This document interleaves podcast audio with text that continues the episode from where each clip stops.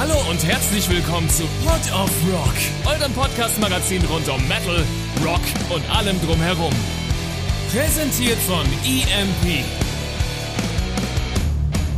Wir drehen den Verstärker für euch auf 11 und zwar jede Woche. Und jetzt viel Spaß mit einer neuen Episode Pod of Rock und eurem Host Josef Lex.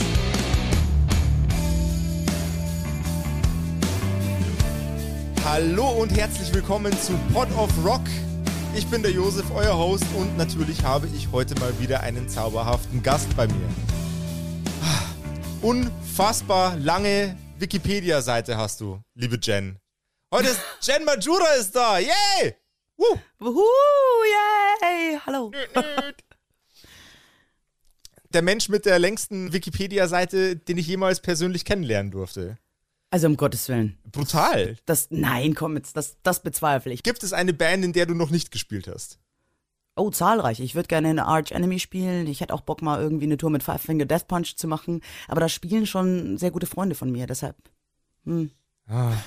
Man, Es gibt man, jede Menge Musiker und Bands, in denen ich mal zocken möchte. man will ja auch die eigenen Homies nicht aus den Bands rausbrezeln. So macht man ja Naja, auch nicht, ne? So funktioniert's ja in, im Business auch nicht. Nee. Wobei, Ich, äh, nächstes, nächstes Wochenende bin ich ein ganzes Wochenende mit Jeff Loomis zusammen auf dem Guitar Summit in Mannheim. uh, Guitar Das, da Summit. freue ich mich schon sehr drauf. Das wird lustig. Und ähm, ja.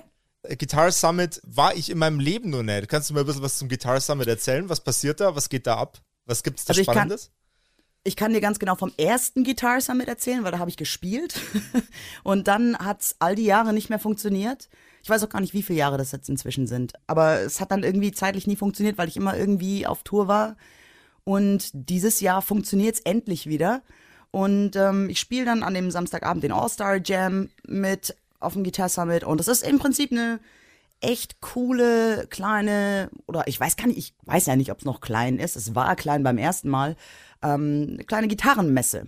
Und ja, es, man trifft sich da halt, ne? Ich weiß nicht, wer kommt denn noch rum? Gus G ist da, der kommt am Sonntag. Nick Johnston ist da. Wie gesagt, Jeff Loomis ist da und Henrik Linder von, von den Dirty Loops kommt rum. Es ist, ist schön, alle wiederzusehen. So, alle Gitarristen kommen dann da, mingeln, quatschen, Neuheiten gucken. Es ist eine schöne kleine Musikmesse.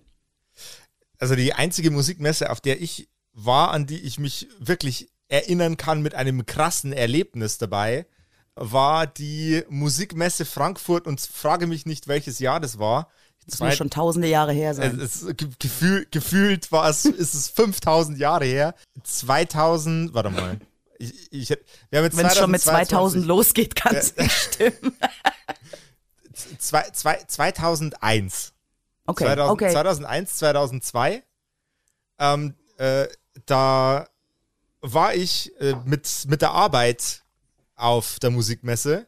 Und das Einzige, was ich an der Musikmesse immer noch im Kopf habe, ist, wie, wie Gwar in unfassbar, unfassbaren Heavy Metal Shishi in ihren Kostümen durch die Gänge äh, spaziert sind, total, total entspannt, alle, äh, alle Leute irgendwie so äh, angegwart haben.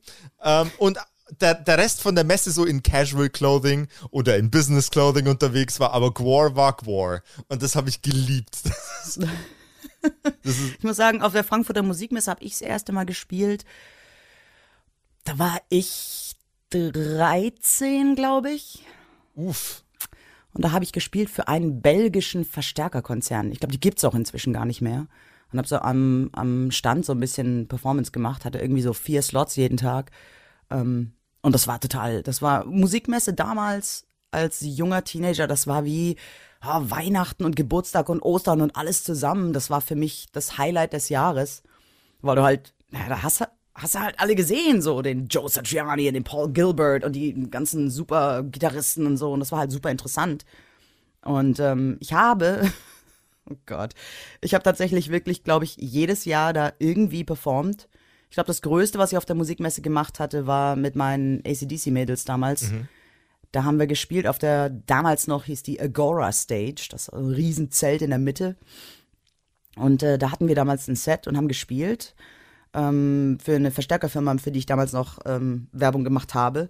Und dann hätte am Tag darauf Orianti spielen sollen. Das war ja damals die Michael Jackson-Gitarristin, zu der Tour, zu der es ja leider nie kam. Und die hat aus einer Laune heraus, keine Ahnung, was für eine Laus ihr über die Leber gelaufen ist, gesagt, nö, nö, kein Bock. Und dann riefen mich die Verstärkerjungs an und meinten, hey, kannst du deine Band wieder zusammentrommeln, ihr spielt nochmal. Das Problem an der Sache war, dass meine Bassistin kam aus äh, Fürth, die Gitarristin kam aus dem Zillertal, Oh boy. die Schlagzeugerin aus Dortmund, die Sängerin aus Stuttgart und alle waren schon wieder auf dem Weg nach Hause und ich so, Mädels, umdrehen, wir spielen nochmal. Und dann haben wir zweimal auf der Musikmesse auf der Agora Stage gespielt. Das war interessant. Also, ich habe und es ist wie wie jede Exhibition, egal jetzt ob naja, Frankfurt Musikmesse jetzt nicht mehr, schon seit mehreren Jahren nicht mehr, aber äh, NAM Show jetzt hoffentlich auch nächstes Wochenende Guitar Summit. Es ist einfach so ein so eine nette Möglichkeit, deine Freunde, Kumpels und Kollegen wiederzusehen.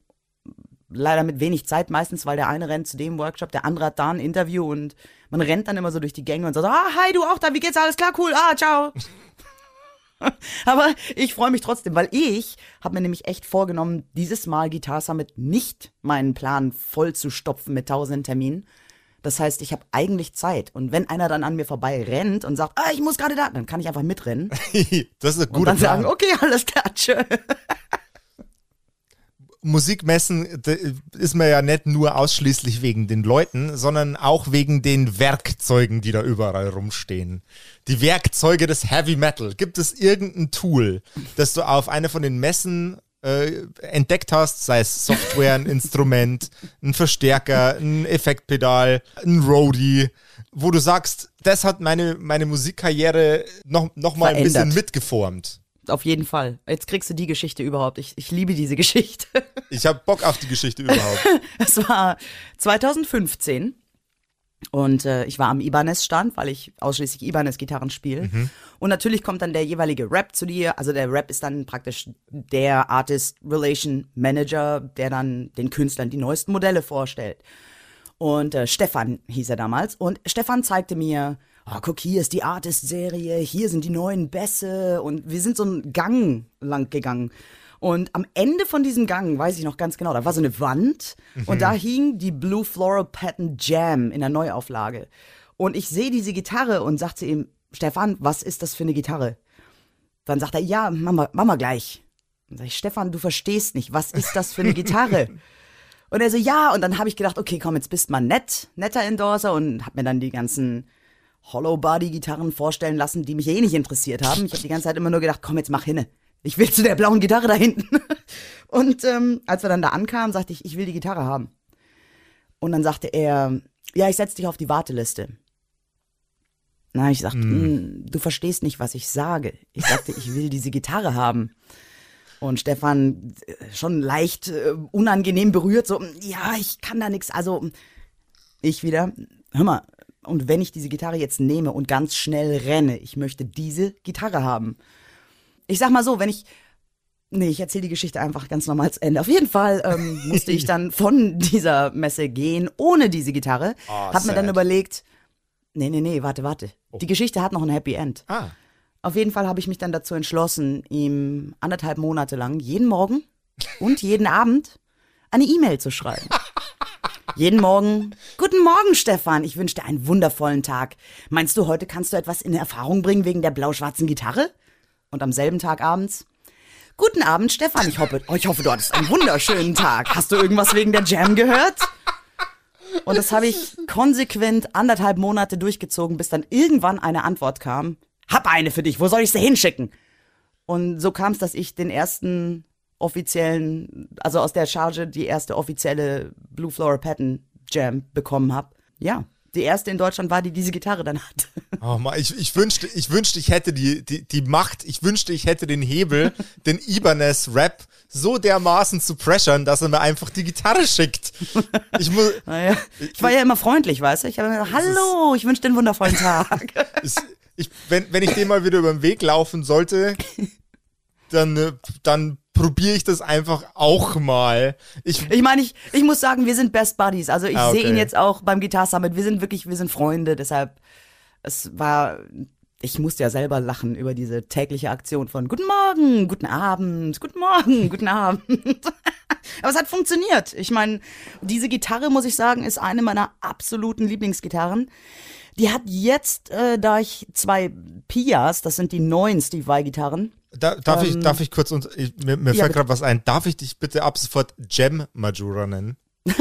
ich glaube, da kriegen wir rechtliche Probleme. Ah, shit.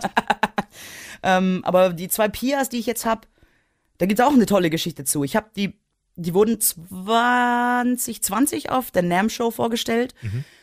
Und ich meine, wem Steve Vai, der Gitarrist Steve Vai, was sagt, ich habe auch ein ganz tolles neues Steve Vai Tattoo an meinem linken Handgelenk. Also, jetzt. Ich bin also, ganz stolz. Steve, Steve Vai, Vai war der Typ, der äh, Floyd Rose in den äh, den Floyd Rose Tremolo in die Mitte des, des, der, der Gitarrenmusik gepresst hat mit aller Gewalt.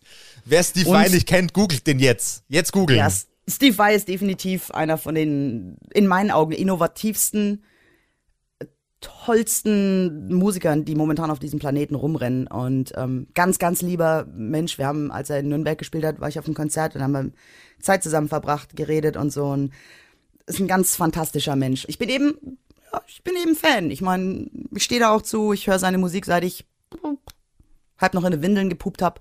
Und äh, ich habe eben dann diese weiße Pia bestellt, weil die anderen Farben waren jetzt, also ganz ehrlich, äh, wer mich kennt mit einer pinken Gitarre auf der Bühne, ich weiß nicht. Das andere war dann Envy Green und dann hatten sie noch Gold und ich habe immer die ganze Zeit gedacht, oh Leute, ne? ich weiß nicht, schwarz, ja, dunkelblau, ja, lila, ja, weiß, meinetwegen, war das klein, oh, das war das kleinste Übel bei den Farben, die da rauskamen. Uh, ähm, und dann hatte ich halt die weiße. Und ich glaube, ein Dreivierteljahr später kam dann plötzlich die schwarze, die mattschwarze Pia raus. Und ich habe mir, als ich die weiße bestellt habe, schon gedacht, verdammt, warum gibt's denn keine schwarze? Die würde ich sofort nehmen. Schwarze mit Gold, total geiles Teil, also mega. Und ich habe bei der schwarzen, als die announced wurde, ich glaube 37 Sekunden gebraucht, bis ich sie bestellt hatte. Ich habe dann sofort angerufen und gesagt, ich will eine dann habe ich auch gleich das Okay bekommen. Also da war das dann nicht so, dass ich irgendwie jeden Morgen und jeden Abend die E-Mail schreiben musste. Aber das hat dann auch wieder Verzögerung, aber aus den uns allen inzwischen nach zweieinhalb Jahren bekannten Gründen gegeben. Dann hatte ich mir überlegt, okay, wenn du jetzt die weiße hast und die schwarze und du hast das gleiche Instrument zweimal, dann kannst du die weiße dann verkaufen. Weil ich brauche, ja nicht- ich habe ja nur zwei Hände, was brauche ich denn so viele Gitarren? Dann kam das Problem, dass der persönliche, wie sagt man denn da, Lackierer von Steve Vai mich anschrieb und meinte, hey, er würde gerne eine Gitarre von mir machen. Und ich dachte mir dann so, oh, ah, kannst ja auch nicht Nein sagen dann. Und dann habe ich meine weiße Pia zerlegt in alle Einzelteile. Es gab dann einen ganz großen äh, Beutel mit Metallteilen und dann gab es einen Holzhals und einen Holzkorpus und die habe ich dann nach Colorado geschickt. Und er hat mir aus dieser äh, unscheinbar weißen Pia eine Swirl Pia gemacht, die in Schwarzlicht leuchtet und fantastisch. Ultra geil. Und das war auch die erste Gitarre, die ich dann ganz alleine wieder zusammengebaut habe und gelötet und so weiter. Mein Gott, war das spannend, als ich sie dann angeschlossen hatte und dachte, oh Gott, bitte lass was rauskommen jetzt. ähm, hat alles wunderbar funktioniert. Also vielleicht werde ich mal im nächsten Leben Gitarrenbauer. Who knows? Aber jetzt hatte ich ja nicht mehr die weiße zum Verkaufen. Jetzt habe ich zwei Pias. Die eine steht gerade links von mir, das ist die Swirl, und die andere steht rechts von mir, das ist die schwarze. Und sie spielen sich tatsächlich unterschiedlich. Ich verstehe es nicht, warum, weil es ist genau das gleiche Instrument. Eins war halt weiß und das andere ist schwarz, aber das Gefühl ist anders. Wenn, Und bei der Swirl ist jetzt halt auch, weil ich mit Steve irgendwie einen Tag abgehangen habe, ist jetzt hinten natürlich ein Autogramm von Steve. ist Vai eh klar. Auch dazu gibt's eine lustige Story. Du siehst schon, ich kann, ich kann bis Du- du- endlos du- labern. Äh, ich ich, ich versuche mir zwischendurch ab und zu mal auch einen Satz zu gönnen, aber gerne schieß Nee, los. da, ich hatte äh, den Nachmittag bei Steve Vai und ähm, ich hatte sogar eine Privataudienz bei ihm, so nur er und ich im, im Dressing Room und so. Und da hatte ich ihn halt gefragt, ich so, hey, guck mal, ich wollte die Gitarre zeigen. Und er so, oh, schönes Instrument, spielt sie so an, so, oh, cooles Setup, wer hat das gemacht? Oh, da war ich ja ganz stolz. Ich so, ich.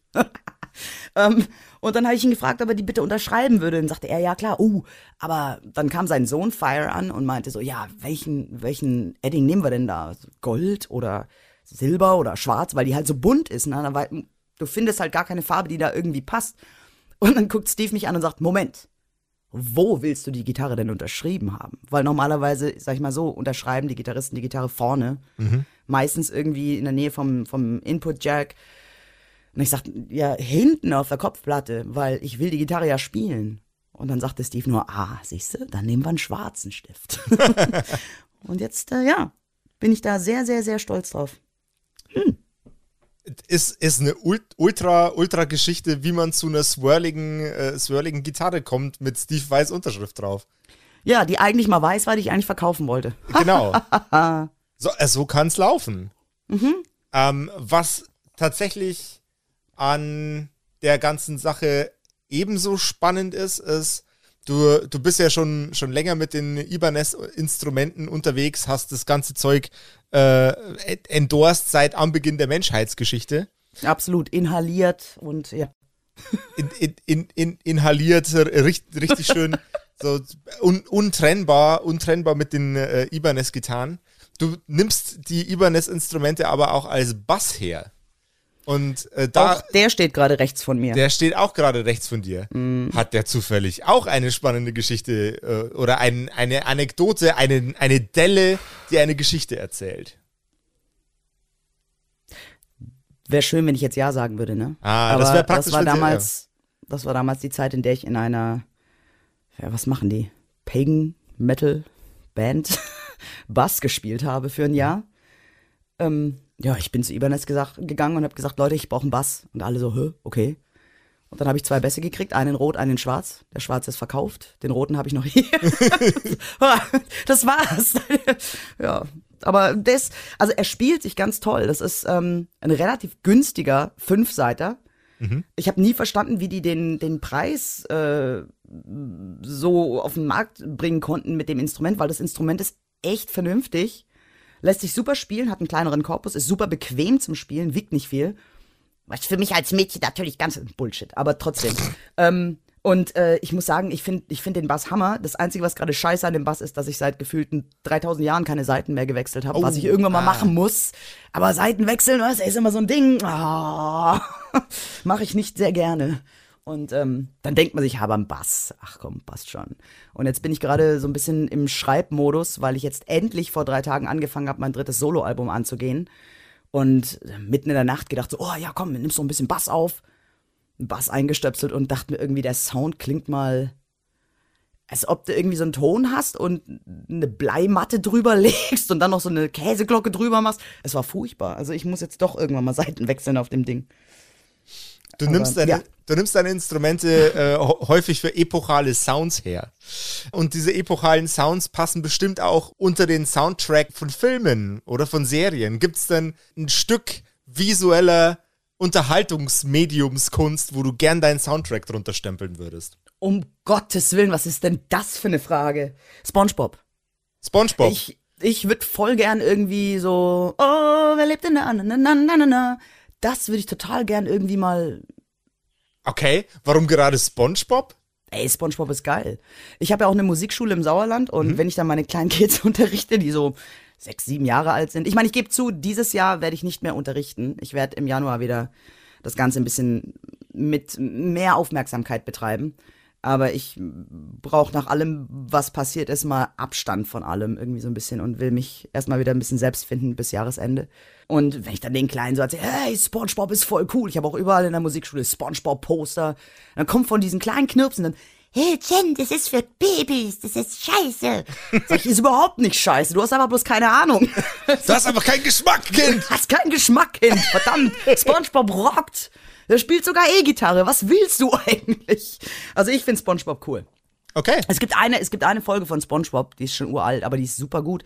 Da muss Thaddeus ein Blasorchester zusammentrommeln für den Super Bowl. Ich, ich, weiß, ich weiß nicht, ob ich jetzt gleich anfangen kann, den Song zu singen oder ob wir da äh, Copyright-mäßige Schwierigkeiten kriegen. aber ich- Sweet, sweet, sweet victory. Ah, es ist so gut. Ah, es ist herrlich. Das ist eine Wahnsinnsnummer. Na voll. Ich wollte die da mal unterrichten, habe ich festgestellt, ah, ist gar nicht so easy peasy. Also die haben sich da, also ist jetzt nicht unspielbar, aber wer auch immer die Nummer geschrieben hat, hat sich da schon ein bisschen was bei gedacht. So, da, da wir ja jetzt praktischerweise an, äh, beide an unserem Rechner sitzen, ich muss jetzt ganz kurz googeln, wer den Song geschrieben hat. Oh, Warte mal. jetzt bin ich gespannt. Zack Wild, nee. Bob Kulick und David Glenn Isley. Bob Kulick. Ich muss passen, habe ich in meinem Leben. Moment, Bob. Nein, nein, nein, nein, nein. Bob Kulick sagt mir was. Ähm, ist das nicht sogar der Bruder von Bruce Kulick? Bob, Bob Kulick sagt mir auf jeden Fall was. Den habe ich schon mal gehört. Wir, wir tauchen tiefer in die Ach, es ist Erörterungen. Ich bin Bob gespannt. Kulick. Ist auf jeden Fall schon mal Dean Guitar Endorser, so wie es aussieht. Ja. Da- Hat gearbeitet mit Bands wie? Da Ähm. kommt jetzt gleich was ganz Großes. Der Name sagt mir was. Hat gearbeitet mit Lou Reed, Paul Stanley, Kiss, Kiss, Diana, ich wusste Kiss. Di? Diana Ross, Wasp, Skull, Tangerine Dream, Meatloaf. Der, äh, der, der hat noch eine etwas, eine etwas längere äh, Liste an Bands, mit Motorhead, äh, an Bands bei sich Siehste? drin steht in der Diskografie äh, als du. Aber nicht, nicht um so viel länger. Aber was leider ein bisschen, was ein bisschen traurig ist, äh, äh, Bob Kulick, Gott habe ihn selig, ist leider am 28. Mai 2020 von uns gegangen. Oh nein, das wusste ich gar nicht. Ich auch nicht. Ähm, Wahn, Wahnsinn, Wahnsinns, Wahnsinnsding. Und eine Wahnsinnsnummer. Sweet, Sweet Victory aus SpongeBob. Ja, Ja. komplett genial. Ähm, ja, aber das wäre das wär auf jeden Fall schon mal die, die Soundtrack-Frage gewesen. Oh Gott. Ich bin kein riesen Filmfan. Ich weiß Film, die ganze Movie-Industry ist Kunst. Aber ich, ganz ehrlich, ich hab, ich kann mich auch nicht dran erinnern, wann ich genüsslich mich mal hingesetzt habe und genüsslich in Ruhe einen Film konsumiert habe. Meistens, wenn ich abends mal Zeit habe, gleich so im Arsch von meinem Tag, dass ich einfach bloß ins Bett umfall und schlaf. Das ähm, war früher anders, aber irgendwie, ich weiß auch nicht, ich, keine Ahnung. Music and Naps ist quasi dein Lifestyle. Naja, das klingt ja jetzt, das klingt ja jetzt ganz komisch. Stimmt. Music and Naps. Ja. Nein. ich koche ja auch noch sehr gerne. Oh, ja, stimmt, da war Boah, was. ich habe mir gestern, ich habe mir gestern noch total geil, ich habe mir eine Hawaiian Poke Bowl gemacht mit äh, frischem Lachsfilet und nom, nom, nom. Also, wenn ich dann irgendwann, wenn es mit der Musik nichts mehr wird, dann schreibe ich ein Kochbuch oder mache ein Restaurant auf. Jen, Hm. Wenn du ein Restaurant au- aufmachst, ich möchte dein erster Gast sein.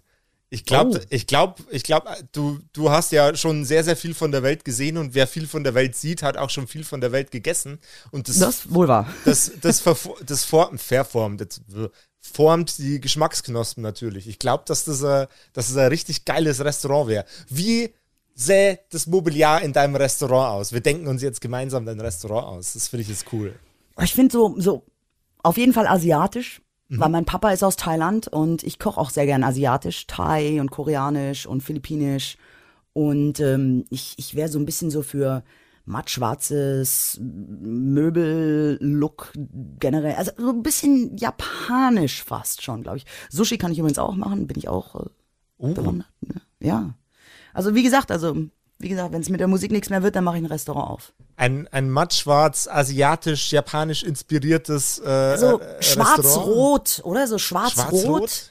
Das wäre ganz, vielleicht ein bisschen, na, es ist ja dann Metal, asiatische Metal-Küche oder sowas, ne? Also ist ja jetzt nicht ein bisschen dunkel, aber so, Jeff Loomis und ich sagen immer beide, unsere Lieblingsfarben sind schwarz und rot. Okay. Also muss es schwarz und rot werden. Ja, finde find, find ich, find Ne? ich passend. So richtig, richtig, richtig dunkle Wände, rote Akzente an den Tischen, vielleicht noch irgendwo, geil. irgendwo metallische Eff- Effekte irgendwo rein. Ja, ja, Mann, ich stelle dich als Designer ein. Ganz Ja, geil. Das Einzige, was ich nicht haben will, ist irgendwie zusammengezwängte kleine Goldfische oder Kois in Gefangenschaft. Davon bin ich überhaupt kein Ja, Fan. das, das fühle das fühl ich auch nicht. Ich Lieber, würde eher dann so Luftballons an der Decke hängen. weißt du, weißt du, was, weißt du, was der, äh, der Trick ist? Anstatt, anstatt ähm, Goldfische, wie in den, äh, in dem klassischen asiatischen Restaurant, an das man so denkt, einfach eine, deine, deine Kollektion an Instrumenten präsentieren. Ja, aber dann riechen die ja nach Essen. Ah, scheiße, stimmt. aber ich, Nachbauten von deiner Kollektion an Instrumenten. Ja, die Wände voll machen. Miniaturversion. Die, die Wände voll machen mit den, mit den anderen Rockstars, mit denen du Rockstar-Sachen gemacht hast. Nee, das, das kommt ja rüber, als ob ich angebe. Das, das, Ja, nee. das stimmt. Das ist auch nicht Nee. cool, ne? Aber vielleicht auch Malerei, weil ähm, wenn es mit der Musik und dem Kochen irgendwann mal nichts wird, dann äh, gehe ich in die Malerei, weil ich mal auch Acrylbilder.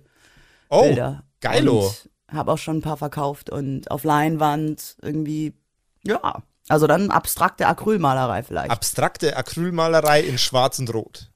Ja, oder ich, ich male auch, ich habe auch meinen Wellensittich-Cookie schon gemalt. Also ich bin da, ja, aber so generell, ich, ich glaube, ich bin so ein Mensch, alles, was kreativen Outlet ähm, erlaubt, ist irgendwas, wo ich mich wohlfühlen kann. Also so, es muss ja nicht immer nur Musik sein. Also ich glaube, ich bin bestimmt auch ganz toll im, äh, jetzt muss ich aufpassen, was sag ich denn jetzt? Im Tonkrüge bauen. Das Gott. ist, Also alles, was man halt so irgendwie eine Craft, wo du irgendwie kreativ dich ausleben kannst. Und Kochen gehört für mich definitiv dazu, genauso wie Malerei. Jetzt sage ich was, Achtung, ja, es ist mein Hobby, Stricken. voll cool. Ich find's cool. Das, es, es gibt ja selten Leute, die musikalisch sind, die nicht auch nur auf irgendeiner anderen Ebene kreativ sind. Genau. Äh, ich sehe ich seh das bei, bei super vielen unzähligen Leuten aus meinem, äh, aus meinem Musikumfeld und auch jetzt die, die Gäste, die ich hier in der Show habe, die Leute, die ich durch EMP kennenlernen durfte. Da, da ist selten einer dabei, der sagt, ja, ich steh auf, äh, mach Musik, äh, setz mich wieder hin und warte, bis der Tag vorbei ist, sondern da ist immer dieser, dieser kreative Drall nach außen. Genau, genau. Gibt's für dich vielleicht auch einen, einen bildenden Künstler oder ein Gemälde, äh, ein, eine bemalte Miniatur, die dich zu Musik inspiriert hat? Boah, Moment, ich denke. Mhm. Nein. Nein? Okay, Ich habe jetzt gerade echt überlegt, aber alles cool. nee. Das sind zwei Sachen, die für dich quasi äh, isoliert füreinander stehen. Deine Kunst an der Leinwand und deine Kunst äh, auf der Bühne mit, der, mit dem Musikinstrument. Nee, das nicht, aber ich meine, du kannst ja nicht irgendwas angucken und sagen, so, das inspiriert mich jetzt. Mhm. Also ich glaube, das eine kann schon zum anderen führen oder leiten oder eines das andere inspirieren oder gegenseitig. Kann ja sein, bloß mir ist es noch nicht passiert bisher. Okay. Was für Zwischenschritte sind, sind, stellst du dir vor bei so einem kreativen Prozess von dem visuellen Eindruck bis zum Selbstverfassen am Instrument? Was müsste passieren Also in dir? generell übersetzt in einfach heißt die Frage ja, wo kommt Inspiration her? Und wenn Musiker über Songwriting reden, gibt es zwei Kategorien. Es gibt die Kategorie, die ganz genau wissen, wie es geht. Also was heißt ganz, ganz genau für sich selbst wissen, wie sie an einen Song rangehen, damit er was wird. Da gibt's die Leute, die sagen, ich muss zuerst den Text schreiben und dann kommt die Musik und die Melodie. Dann gibt's die, die sagen, ich muss zuerst die Musik haben, bevor ich mir überhaupt überlegen kann, worum es in dem Song geht. Die haben dann so ein ganz klares Vorgehensschema. Ich hab's nicht, weil oder vielleicht doch bloß anders. Wenn ich vorhab, einen Song zu schreiben, muss ich ein Gefühl haben für den Song. Also wenn ich jetzt zum Beispiel mir überlege, ich schreibe über irgendwas, was mich tierisch anpisst und ankotzt, dann würde ich da ja keine Ballade schreiben. So, ach, die Welt ist scheiße. Wird ja nicht passen. Wobei das Und, echt äh, lustig wäre. Und ja, sarkastisch könnte man das mal machen und angehen. Ich habe schon überlegt, weil alle nur noch über Probleme singen, dass ich irgendwie auf meinem neuen Album einen Song über ein Butterbrot mache oder so. Egal. Auf jeden Fall, ich denke für, für mich selber, wenn ich ähm, anfange zu schreiben, ich muss die Stimmung haben für den Song, die, die Emotion, so das Gefühl. Und das Gefühl leitet automatisch zu der Thematik und die Thematik leitet automatisch zum Text. Und der Text kann phonetisch, rhythmisch zur Musik leiten. Oder das Gefühl leitet zu einer Chord Progression und einem Sound und einem Groove. Und das automatisch zeigt mir dann, wann ich singen muss und wie viel ich singen muss, ob hoch, tief, ob Fry Screaming, Death Growls, whatever. Das ist so eins, was ich aus ursprünglich aus der, aus der Emotion und aus dem, aus dem, aus dem inneren Auge so ergibt bei mir. Ich habe jetzt zum Beispiel jetzt vor zwei Tagen, drei Tagen, nein, also vor zwei Tagen habe ich mich hingesetzt und ich habe schon über die letzten paar Jahre versucht zu schreiben. Ich habe nur einen einzigen Song in den letzten zweieinhalb Jahren geschrieben, was mich künstlerisch als kreative Musikerin echt ein bisschen besorgt hat, ganz ehrlich, weil es, es kam einfach nichts mehr raus aus mir. Es es- keine Ideen. Es war alles so, ja, über was soll ich denn schreiben? Meine Couch. So, es passiert ja nichts mehr. So, wir sitzen alle daheim. So, hm. Und dann habe ich mir echt schon angefangen, Sorgen zu machen. Und ähm, egal, was ich geschrieben habe, bis auf den einen Song, der heißt Testicles, der ist grandios geworden und ist inspiriert von Devin Townsend. Egal. Auf jeden Fall alles andere, was ich so geschrieben habe, war immer so, ich würde gern klingen wie. Ich möchte einen Song schreiben, der so ähnlich ist wie. und dann konnte ich immer nie so richtig dahinter stehen. Und vor zwei Tagen habe ich mich hingesetzt und habe gesagt, so, ich fühle mich leer, ich fühle mich irgendwie, das klingt jetzt ganz komisch, ich fühle mich dissonant, so ein bisschen, dissonant ist, wenn du zwei Töne hast, die halt nicht cool zusammenklingen, sondern eher so ein bisschen nach, ah, Schräg. was geht denn da ab? Genau. Und ähm, ich habe angefangen, was zu schreiben, wovon ich überzeugt bin, dass ich tatsächlich dahinter stehen kann und dass ich das auch definitiv noch ähm, intensivieren werde. Ich habe das dann, ich mache das immer, ich schicke meine Songideen, so die kleinen Schnipsel, schicke ich dann immer an gute Freunde, denen ich vertraue und auf deren Meinung ich was gebe. Und unter anderem Jeff Waters von Annihilator. Und der war begeistert und äh, wer was noch? Ja, Lumi natürlich und wem habe ich sie noch geschickt? Oh, Bumblefoot. Ron Bumblefoot, der ja auch mal acht Jahre bei Guns N' Roses gespielt hat. Und die sagten alle so, Mann, das klingt geil, mal anders und so. Ja, und deshalb ne, mache ich jetzt einen an dem Song weiter.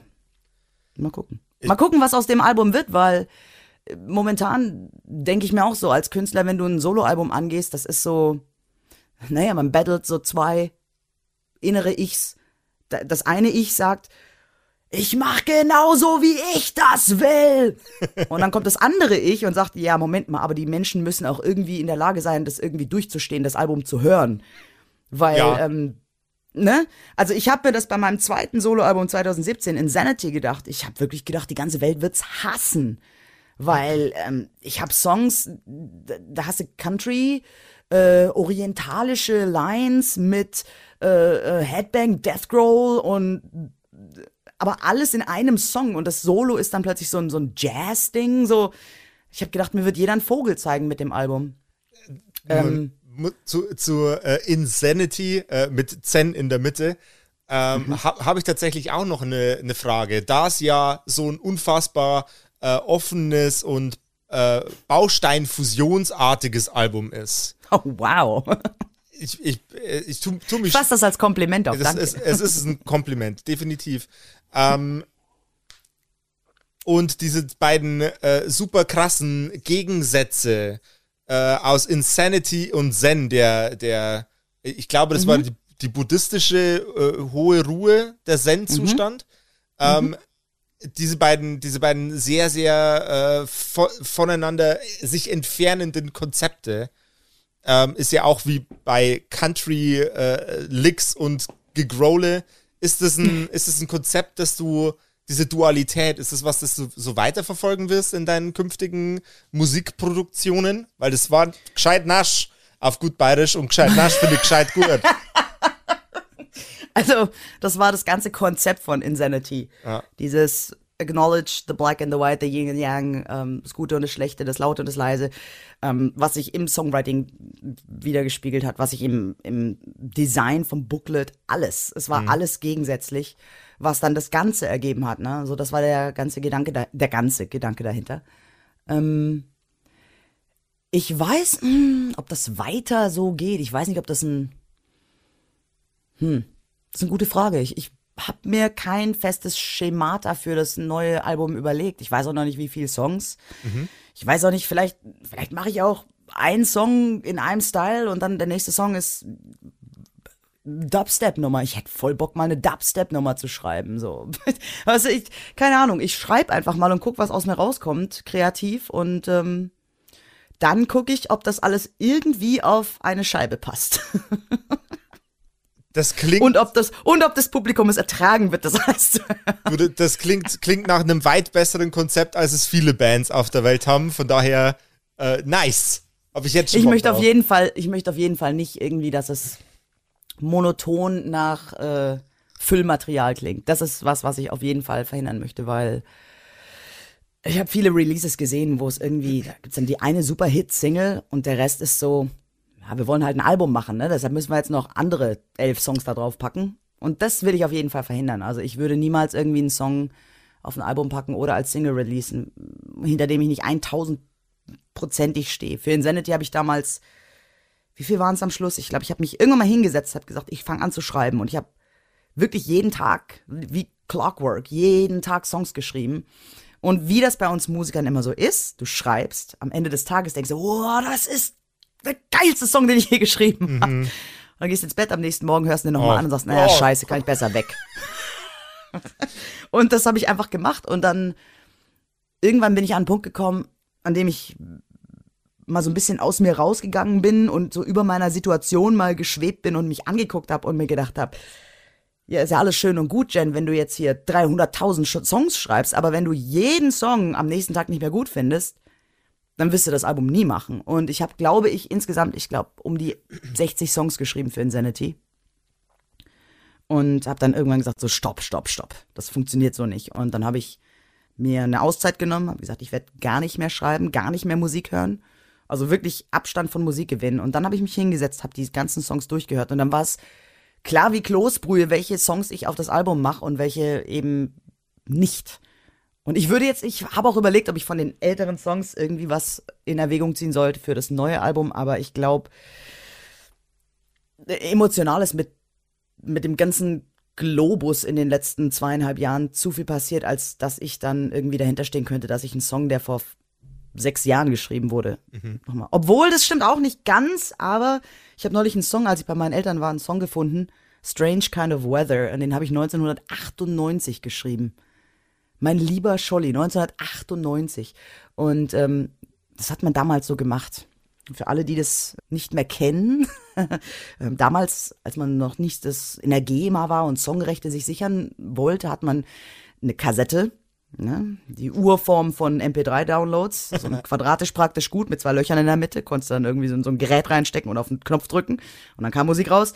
Ähm, dann nimmt man den Song auf Kassette auf, habe ich die Songlyrics auf ein Blatt Papier geschrieben und richtig schön die Akkorde und so und alles. Und hab, dann steckte man das damals in ein Kuvert rein und hat sich das per Post an sich selbst per Einschreiben geschickt. Und das Kuvert ließ man dann geschlossen irgendwo im Schrank liegen, dass wenn irgendwann mal ein Eminem ankommt und sagt, äh, das ist aber mein Song, ich hab den geschrieben. Und du sagst, nee, den hab ich geschrieben, aber schon 20 Jahre bevor du damit um die Ecke gekommen bist, dann hat man dann diesen, diesen Beweis. Und so eins von diesen Kuverten habe ich gefunden bei meinen Eltern im Keller. Und dann dachte ich, ah, was da wohl drin ist, keine Ahnung, spannend. Und ich bin am überlegen, ob ich diesen Song tatsächlich nochmal aufleben lassen soll. Wäre bestimmt interessant, so in meinen Kopf reinzugucken, wie ich als Teenager geschrieben habe. Mal gucken, weiß ich noch nicht. Vermisst du die, die Romantik von äh, Musik auf Demo-Tapes aufnehmen von der Zeit, wo du 13 warst? Oder ist die, die Technik so komfortabel und fortgeschritten, dass es Aspekte ersetzt oder, oder, oder nachbessert, die an den alten Recording-Methoden super störend waren für dich? Ähm, das ist eine schwierige Frage. Ich muss sagen, beides, weil ich glaube einfach, dass die Jugendlichen heutzutage an gewisse Dinge viel zu offensichtlich und available und ja doch zu offensichtlich an gewisse Sachen rangehen. Wenn ich mir jetzt überlege, zum Beispiel heutzutage nimmst du was auf und dann gibt's dann in der Software den Klick, den du machst und dann ist es gepitcht die Kids heutzutage wissen ja gar nicht mehr, was das, was das eigentlich ist. Was analog wird gemacht, damit es gepitcht wird. Ich hatte damals mit meinem Four-Track ähm, Vierspur-Rekorder von Fostex, hatte ich so ein kleines Drehrädchen, da stand Pitch drüber mit so einem Punkt.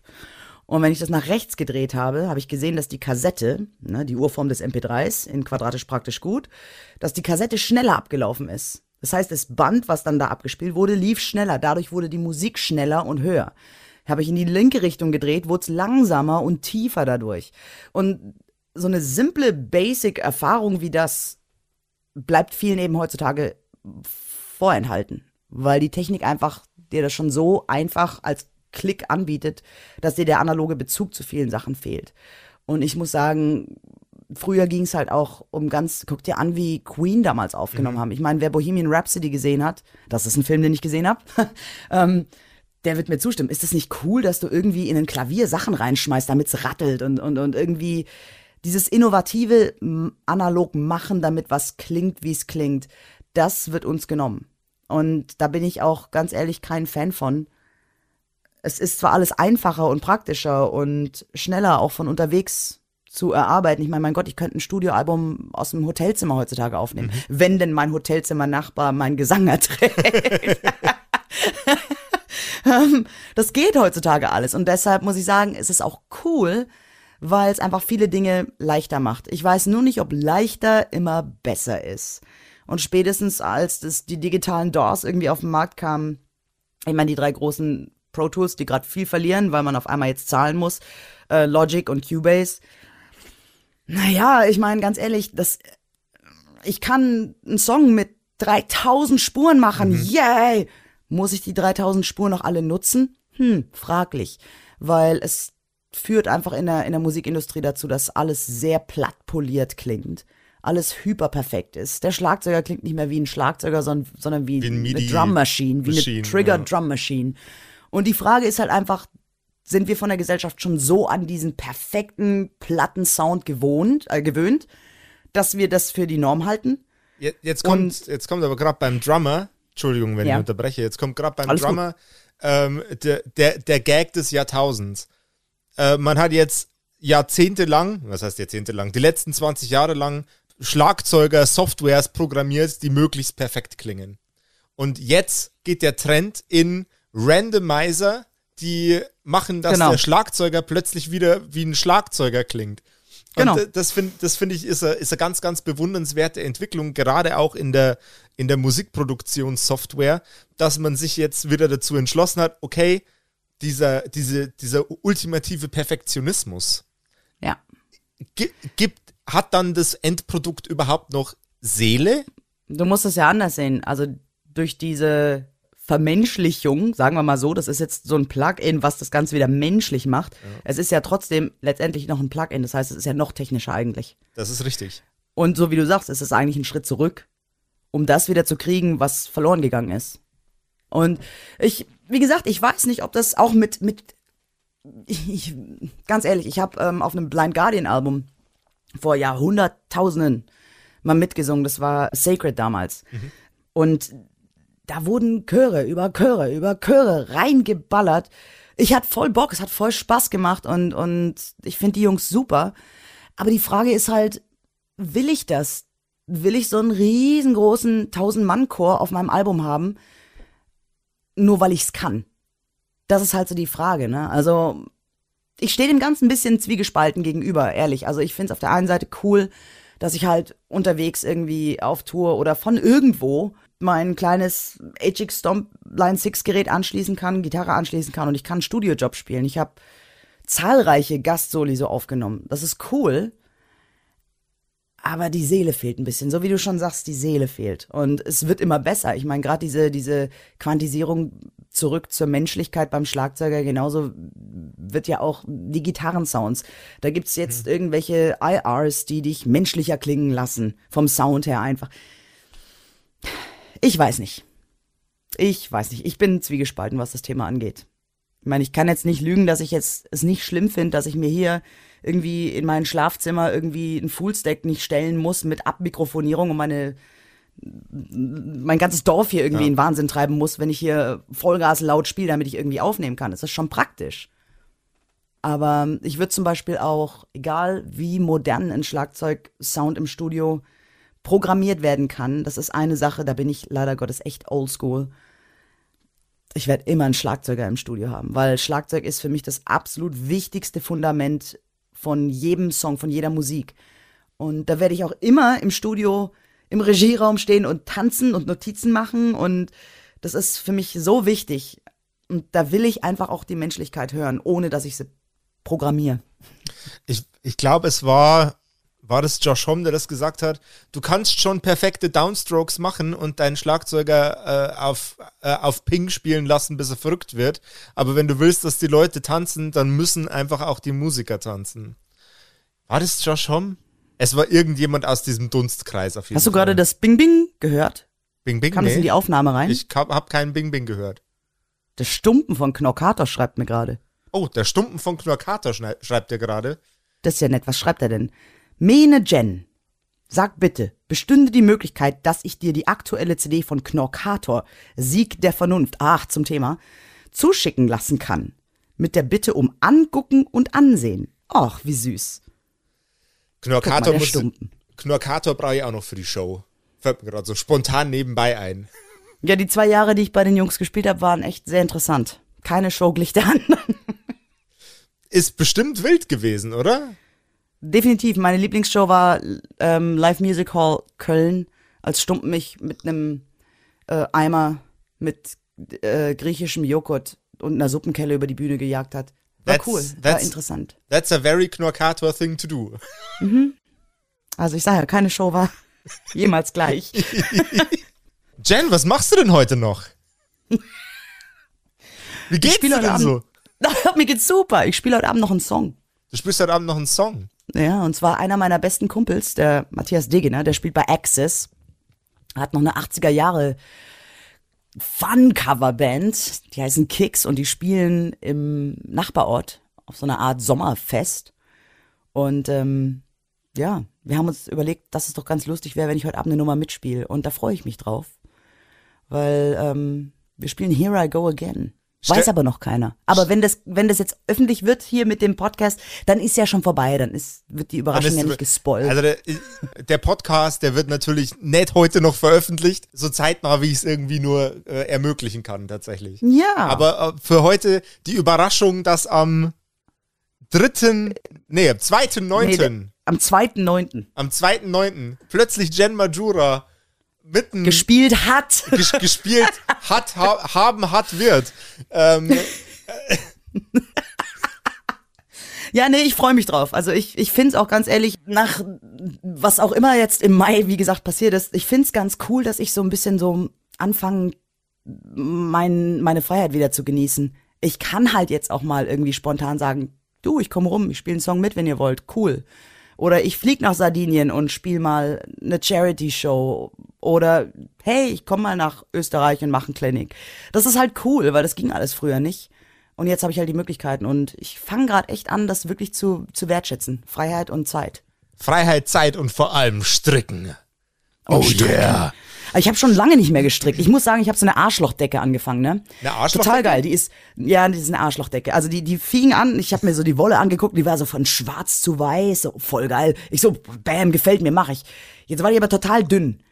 So, und wenn Wolle ganz dünn ist, dann fängst an zu stricken und kommst nicht voran.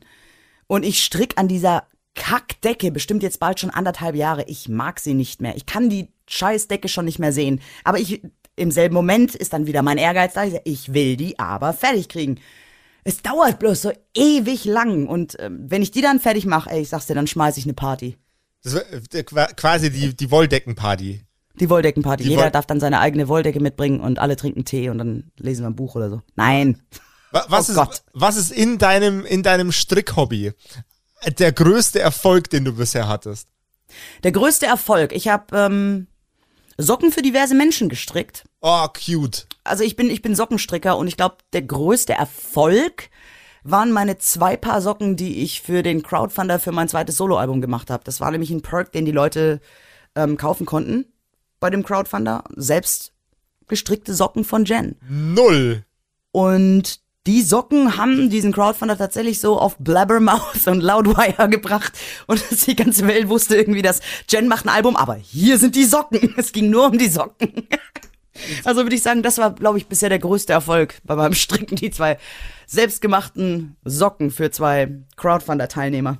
Ist, ist, aber, ist aber auch der ultimative Merchandise-Gegenstand. Sagen wir mal ehrlich, Ro vom Rockstar persönlich gestrickte Socken, wer, was kann es ein besseres geben? Das ist, Ja, das, ich stimme dir zu, aber das Problem ist, ich bin nicht gut da drin. Ne? Also das ich brauche ewig. Das heißt, wenn ich jetzt einmal Socken anbieten würde, das wäre kein lukratives Geschäft, weil es dauert ja Ewigkeiten, bis ich die Socken fertig habe. ah, scheiße. Mm. Dann schon lieber ein Acrylbild. Aber das ist dann wieder so zu groß zum Verpacken, um auf Tour mitzunehmen. So, man weiß es noch nicht. Ich muss vielleicht mal irgendwie eine neue Art von Merch erfinden. Vielleicht komme ich ja mit irgendwas um die Ecke, was es noch nicht gibt. Es gibt ja schon Hot Sauces, die auch scheiße zum Transportiert, Transportieren sind, aber ja. Übrigens hier mein Hot Sauce Tipp. Hot Wenn du Sauce was richtig Geiles probieren willst, mhm. ich empfehle Bumblefucked. Das ist von Ron Bumblefoot Sauls äh, Hot Sauce Serie. Ich kann die Hot Sauces nur empfehlen. Und es gibt eine spezielle, die hat 4 Millionen Scoville. Und äh, also es ging mir nicht gut, als ich die das erste Mal probiert habe. Und Glaub dann habe ich. ich verstanden, als ich mit Ron gesprochen habe, der Spaß an der Soße ist, du, du holst dir eine so eine kleine Flasche und der Spaß ist dann nicht der, wenn du selber die Soße probierst, sondern wenn du Wenn deinen Freunden Ja. die Soße zum Probieren gibst. Das ist der Spaß an der Sache. Oh ja. Oh ja, hier noch, komm, ein, ein Insider zu der Hot Sauce. Ein Insider zu der Hot Sauce. Mhm. Darf aber niemand verraten, muss unter uns bleiben, alle, die den Podcast jetzt hören. Ähm, ich bin unter anderem befreundet mit Mike Mangini von Dream Theater, der Schlagzeuger. Und der hatte mich eingeladen, weil Dream Theater in der Nähe gespielt hatten. Und das war alles noch Corona und schwierig. Und da habe ich gesagt, Mike, ich will nicht, dass du Probleme kriegst wegen Backstage und so. Hab ich gesagt, komm, wir, wir fahren irgendwie mit einem Womo von meinem Kumpel und wir sind dann auf dem Parkplatz und du kommst einfach raus. Ge gesagt, getan. Und ich habe dann so ein bisschen Chili con Carne gekocht, weil ich mir dachte, ja, wenn er schon rauskommt, kriegt er auch ein bisschen Chili con Carne. Ich koche ja auch gerne. Und ähm, er kam dann raus und lustigerweise war ganz schwarz, in schwarz, mit einem schwarzen Hoodie und einer Sonnenbrille gekleidet und trug eine riesengroße Kauflandtüte. und dann habe ich ihn gesehen, ich so, Mike, wieso trägst du eine Kauflandtüte? Sagt er, ja, ich wollte so aussehen, als ob ich hier arbeite, damit die Leute mich nicht erkennen. Ich so, okay, alles klar. Dann haben wir alle unser, unser Chili, so eine kleine Schale gehabt. Und dann habe ich ihm unter anderem auch Bumblefucked angeboten. Und äh, er war begeistert, nahm dann so ein bisschen und meinte, oh, ich, ich nehme noch mehr. Dann habe ich ihn so am Handgelenk gepackt. Ich sagte, sei vorsichtig. Er plopp, plopp, plopp, plopp, plopp drauf. Und ich mir schon gedacht, oh, das, das geht nicht gut. Mm -mm. Aber er gegessen, irgendwann ist er dann wieder abgedackelt, Konzert geguckt, äh, wir, alles super cool. Und danach war es sehr ruhig um Mike Mangini. Drei Tage oder vier Tage habe ich nichts mehr von ihm gehört. Und irgendwann sehe ich einen Post, da waren sie dann in Skandinavien schon. Ja, er hat eine, ähm, eine Lebensmittel- oder Lebensmittelvergiftung oder irgendwas gehabt. Und ich lese den Post auf Instagram geil. und denke, oh fuck, arme scheiße. Kerl. Dann habe ich ihn angeschrieben, ich so, Alter, geht's dir gut? Und er so, diese Hot Sauce. Ich weiß nicht, was es war. Um Gottes Willen. Ich konnte zwei Tage nichts essen. Mir ging's so schlecht. Und ich dachte mir so, um Gottes Willen. Ich meine, er hat nicht gesagt, dass es die Hot Sauce war, weil offiziell wusste ja keiner, dass, dass wir uns überhaupt irgendwie gesehen haben und Chili con Carne zusammen gegessen haben. Aber es tat mir sehr leid. Ich, ich hatte ein ganz, ganz schlechtes Gewissen danach. Dann habe ich Bumblefoot geschrieben, eine SMS geschickt. Ich so, du hast fast den Schlagzeuger von Dream Theater umgebracht. und von Ron kam nur, I'm sorry. Oh also, Gott. Deshalb, ich empfehle euch allen, probiert Bumblefucked. Beziehungsweise lasst eure Freunde Bumblefucked probieren. Genau. Genau, lasst die Freunde probieren. Also wenn sie jetzt nicht unbedingt gerade eine Tour machen oder so. Während der Tour empfehle ich das nicht. Aber also abends beim gemeinsamen Grillen, so Barbecue-Grillen und dann so, hier, probier mal die Hot Sauce. Das ist sehr lustig. Kann ich nur empfehlen. Ist tatsächlich aber auch äh, eine meiner Lieblingsvarianten, äh, meine, meine unsuspecting Friends ein bisschen zu foltern und so ein bisschen auf meinen tatsächlichen Charakter einzustellen. Äh, Ja, ich das hab, macht Bock, ne? ja, es, äh, ich habe ich hab auch eine relativ große Hot Sauces Collection. Ähm, ist, Oh. Ja, ich, ich lieb's. Also äh, es, es gibt Chili-Versand, Chili-Soßen-Versandhandel, die haben ein geringeres Sortiment als ich daheim. Ähm, weil ich's, also ich quäl mich damit gern selber, was ein bisschen masochistisch ist, ähm, aber tatsächlich mit Vorlieben, mit Vorlieben so, äh, ich, ich esse kein Fleisch und bereite kein Fleisch zu, aber wenn es dann mal im Sommer zum Grillen geht, der Halloumi liegt auf dem Grill und ich habe da meine zwei, drei Geheimwaffen dabei und ähm, äh, hämmer mir die so über meinen, meinen äh, fleischfreien Burger. Äh, was ist denn das für eine Soße? Und dann gibt man die Flasche einfach weiter und schaut den anderen Leuten beim Verrecken zu. Hier, probier. also ich muss, aber okay, also Bumblefucked ist gemein. Bumblicious wiederum Mhm. ist meine absolute Lieblingssoße geworden. Das, die ist so ein bisschen so smoky, Barbecue, Mhm. fast schon ein bisschen fruchtig. Also die ist wirklich richtig, richtig geil. Die könnte ich auch aus der Flasche trinken. Also die ist total cool. Also, die, die Hot. Sauce. Guck mal, haben wir noch mal was gemeinsam. Ja, siehst du mal. Also, wir, wir, wir, wir spielen beide Gitarre, wir sind, haben beide zu äh, altertümlichen Aufnahme- und äh, Reco Recording-Optionen. Nenn's Ähm, doch nicht altertümlich, das macht uns doch älter als wir sind. Sag doch wenigstens analog. Okay, von mir aus. Wir haben beide was übrig für, für analoge äh, Audioaufnahmemöglichkeiten. Das ist doch, das ist doch mal Common Ground. Das, Ja, voll. das kriegt man mit, mit, mit vielen Leuten nicht so gut hin. So. Das aber- siehste, guck. Aber äh, um nochmal um noch mal zurück aufs Fooden zu kommen, gab's, gab's denn so eine richtig in deinem Leben und, und, und auch, um nochmal um den Bogen, Bogen zu spannen zu dem, der Restaurant-Idee von vor 45 Minuten, gab es in deinem Leben so eine richtig krasse kulinarische Offenbarung, wo du dir gesagt hast, boah, Alter, das ist, da, da flieg, da flieg ich die 400.000 Kilometer gern wieder hin, nur wegen diesem einen, was auch immer es ist. Morimotos im Chelsea Market in New York. War bisher für mich das absolut krasseste Sushi-Restaurant überhaupt. Ich, ich weiß nicht, wie viel Sterne der Sushi-Koch da hat. Also, da, da kriegst du einen Teller, weißt nicht mehr, was es ist, mit so einem Schaum drauf. Und denkst so, hm, okay, beißt rein und auf einmal hast du voll die Geschmacksexplosion im Mund. Und das war so ein, so ein richtig cooles Erlebnisrestaurant für mich. Da muss ich sagen, ist schweineteuer, aber lohnt sich. Morimoto's und es ist im Chelsea Market in New York. Wenn du aus dem Morimotos rausgehst und gerade zufällig in New York rumstreunst, noch zwei, drei Stunden übrig hast, was ist das Nächste, was du tust, nachdem du dir äh, Sushi bei Morimotos äh, äh, reingezogen hast? Also wie ich inzwischen drauf bin, wahrscheinlich Highline, Center Park. Ich würde wahrscheinlich eher irgendwo eine Runde rumlaufen und chillen. Und Guitar Center natürlich, logischerweise. Ja, gut, da, da, würde ich wahrscheinlich auch nicht dran vorbeikommen, wenn ich da wäre. Aber, aber ansonsten, ich bin auch nicht so der Mensch, der irgendwie in eine Stadt geht und unbedingt shoppen muss oder so. Also mein, mein, mein, Shop, mein Shopping beläuft sich, guck mal, mein Shopping beläuft sich wirklich ohne Scheiß. Vor Natur gehe ich zu EMP, guck, okay, du brauchst drei Hosen, du brauchst fünf Shirts, du brauchst zwei Paar Schuhe. Und dann bestelle ich das und das, so sieht mein Shopping aus. Ist jetzt mein Ernst. Das sage ich jetzt nicht nur so, weil ich jetzt hier in dem Podcast, es ist wirklich so. Du wirst mich niemals in der Innenstadt oder in, einer, in einem Shoppingcenter so finden. Ich, ich finde sowas ganz grausig. Da gehe ich nur hin, wenn ich wirklich muss. Das ist, Ja. das, das ist tatsächlich ein technischer Fortschritt, den ich auch sehr, sehr begrüße generell. Ich habe so diesen normalen sozialen Kreis um mich rum, so die Menschen, die ich als echt empfinde. So. Mhm.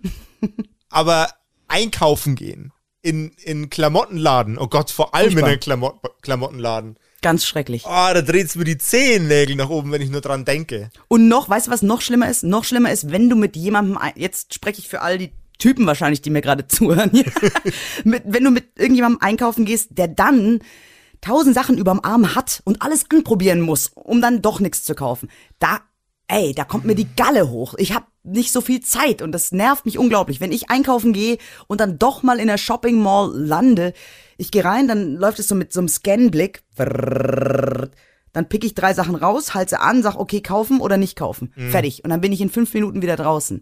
Also, ich hab da, ich hab das Gehen einfach nicht. Keine Ahnung.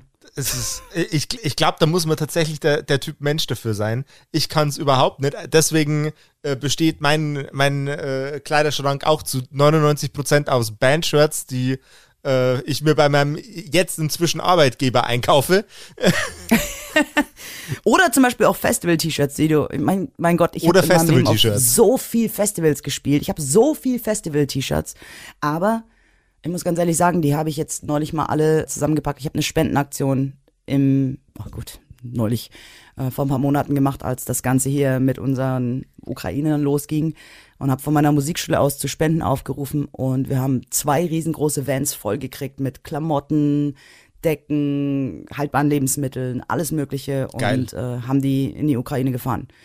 Das, da sind ganz, ganz viele Festival-T-Shirts und Band-T-Shirts von mir mit draufgegangen, weil ich mir denk, ob sie jetzt bei mir im Schrank liegen oder ob ich sie für einen guten Zweck hergebe, vielleicht hilft's jemandem und dann sind die jetzt alle irgendwo in der Ukraine. Also Du support the metal. s- support the metal everywhere. Punkt. genau. Genau. Apropos Metal Everywhere, gibt's eine Band aus einem Land, wo du jetzt nicht explizit, also man denkt ja bei Metal, denkt man ex explizit an Skandinavien, an Amerika, an Deutschland. Nein, gar nicht. Ich weiß gar nicht, wie du da drauf kommst. Ähm, und gibt, gibt's eine, gibt's eine Metalband von einem, von einem Ort, wo man gar nicht an Metal denkt, wo du, die dich komplett weggeblastet haben? Du kommst mit Fragen um die Ecke. Äh, Sind gut, ne? ja, ja, es ist wirklich gut. Ich habe Kopfschmerzen. Ähm, ich, also ich habe zumindest ganz oft schon gelesen und gehört, dass Indien eine ganz krasse Metal-Szene haben soll. Bloodywood sind so- so der Exportschlager. Die sind auch phänomenal gut. Boah, da wirst du dich bestimmt besser auskennen als ich. Ich muss sagen, ganz ehrlich, die, da kann ich nicht wirklich drauf antworten. Ähm, Okay. Also alle die Bands, die mich umhauen, sind leider aus den von dir genannten Ecken. Dann habe dann hab, dann ist, siehst du mal, wie sich der Spieß umdreht. Dann habe ich jetzt mal einen Tipp für dich. Zieh dir mal Bloodywood rein und ähm, Skinflint. Ähm, Skin Flint. Skinflint, ich lass mir, lass mir nicht lügen, ich muss es googeln. Die sind. Warte mal. Was für ein Type Metal Äh, machen die denn? E- E- Esoterik, äh, Doodle, Tribal Metal, der voll irre ist. Esoterik, Doodle, Ich, ich, kann, Tribal? ich, kann, ich kann's nicht beschreiben. Metal. Ich kann's nicht beschreiben. Es ist super, super ähm, primitivistischer, harter, trotzdem extrem melodischer, fast schon dudelig melodischer Vibe. Was ist denn dudelig? Ja, Meinst es ist- Dudelsäcke? Nein, so nicht, nicht, nein, nein, nein, nicht Dudelsäcke, so- sondern einfach sehr, sehr viel Wobei, ganz ehrlich, Micha hat mich mal belehrt, es sind keine Dudelsäcke, es sind Sackpfeifen. Sackpfeife. Ja. Sackpfeifen klingt, Sackpfeife klingt eher wie, ein, wie eine Beleidigung. Schimpfwort, eigentlich, ich ja. weiß. Ja, aber Micha war ganz böse mit mir, als ich sagte, "Hä, ihr mit euren Dudelsäcken. Sagt er, das sind keine Dudelsäcke, das sind Sackpfeifen. Ich, okay, Sackpfeifen. Also ihr wisst jetzt alle, in Extremo spielen Sackpfeifen. Die spielen keine Sackpfeifen. Und Skinflint kommen aus Botswana. Oh wow, krass, okay. Und die sind ultra sick. Okay, Ganz, ganz warme Empfehlung. ganz cool. Mhm. Nee, ich muss sagen, also in den letzten 200 Jahren, nein, nicht in den letzten 200 Jahren, in den letzten paar Jahren, was mich wirklich ähm, aus den Socken gehauen hat, war, äh, waren Polyphia. Ja, Polyphia, Tim Henson und Scott LePage, die zwei sind einfach, die machen mich fertig. die haben das Instrument Gitarre nochmal neu erfunden und das heutzutage zu establishen und auch äh, Instrumentalmusik wieder so kommerz kommerziell im guten Sinne, ein Ja. bisschen mehr Mainstream nach vorne zu bringen. Ich, ich ziehe den Hut vor den beiden. Ich finde das mega geil und ich finde das einfach, die verdienen jeglichen Respekt und jeglichen Erfolg überhaupt. Also die sind so eine Truppe, wo ich sage, krass. Äh, Polyphia beeindruckt mich auf einem ganz anderen Level. Die sind Genau. so wild. Was ich an, an Polyphia am allerbewundernswertesten finde, die haben das über einen extrem modernen Weg gemacht, aber auf die überdrehteste und inkonventionellste Art und Weise, wie man irgendwie famous werden kann. Ja. Die, die, die machen visuell machen die so ein riesengroßes Kaboom. Ich kann mich nur erinnern an das, es war nicht OD, welches, welche, welches Musikvideo war das, wo sie plötzlich im Himmel sind und um sie rum sind lauter Stripper und alles ist mega verwirrend in dem Video. Ja. Also komplett, kom komplett nasch für die Augen, komplett nasch für die Ohren. Und ich habe halt jedes Mal nach einem Polyphia-Song, wenn ich einen höre, 14 Tage keinen Bock, Gitarre zu spielen, weil so gut werde ich nicht mehr. Das geht mir immer nach jedem Richie Kotzen Konzert so. Also der auch komplett. Da bin ich auch immer so, ja, soll ich jetzt Gitarre wegschmeißen oder irgendwie für die nächsten vier Jahre am Stück üben und aufhören zu essen, zu, zu leben und zu schlafen? Ähm, ja. Schlaf. Aber ganz ehrlich, Polyphia, muss ich sagen, machen das ja, ich meine, wenn du dir heutzutage mal anguckst, was der Impact von einem Musikvideo ist, wie wichtig das ist. Dinge haben sich geändert, um jetzt mal wieder analog und digital zu vergleichen, damals und heute. Damals hast du ein Album gemacht und als das Album praktisch anstand, hast du eine Single veröffentlicht und dann gab's zwei Musikvideos zu dem Album. Heutzutage machst du Single mit Musikvideo und es ist halt, die Zeiten haben sich geändert. Ich glaube, der, der, der Fokus von dem, was wirklich jetzt heutzutage gefragt wird und erwartet wird, wenn ein Künstler Musik veröffentlicht, ist einfach anders geworden. Gerade auch eben wegen Digitalisierung und Downloads und hast du nicht gesehen. Dann kommt jetzt die philosophische Frage. Wurde der Aufwand, den man ins Recording stecken musste, ersetzt durch den Aufwand, den man vor der Kamera investieren muss? Ganz ehrlich, ich glaube, das Wort Aufwand ist fehlgesetzt Probably. bei der Thematik. Ja, doch, ich glaube, okay. es geht um, um die Wertschätzung. Ja, okay.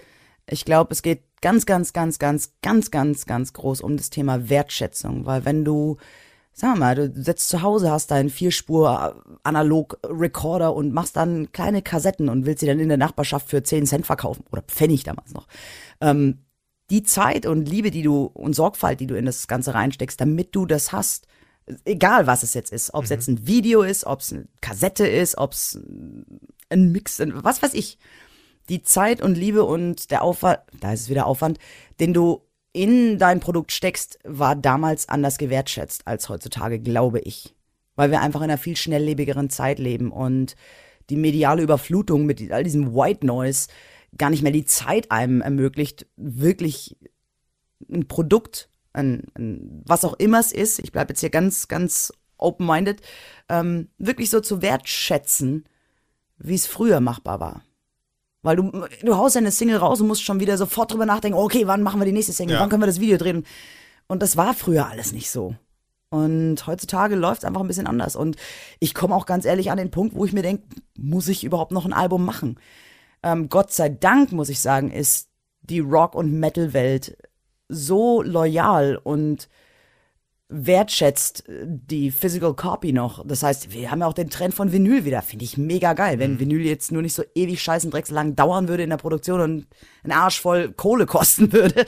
Ähm, aber es ist ja, es, die Wertschätzung ist noch da. Äh, Geh mal zu einem, was weiß ich jetzt, äh, wie heißen diese ganzen, hier, wo spielt Nita jetzt? Äh, Demi Lov, Lov, die halt. Ja, genau. In so ein, oder Ariana Grande oder wie sie nicht alle heißen, diese Pop-Starlets. Was jetzt nicht heißen soll, dass Nita nicht happy bei dem Gig ist, weil sie macht ihr Ding und ich bin happy für Nita.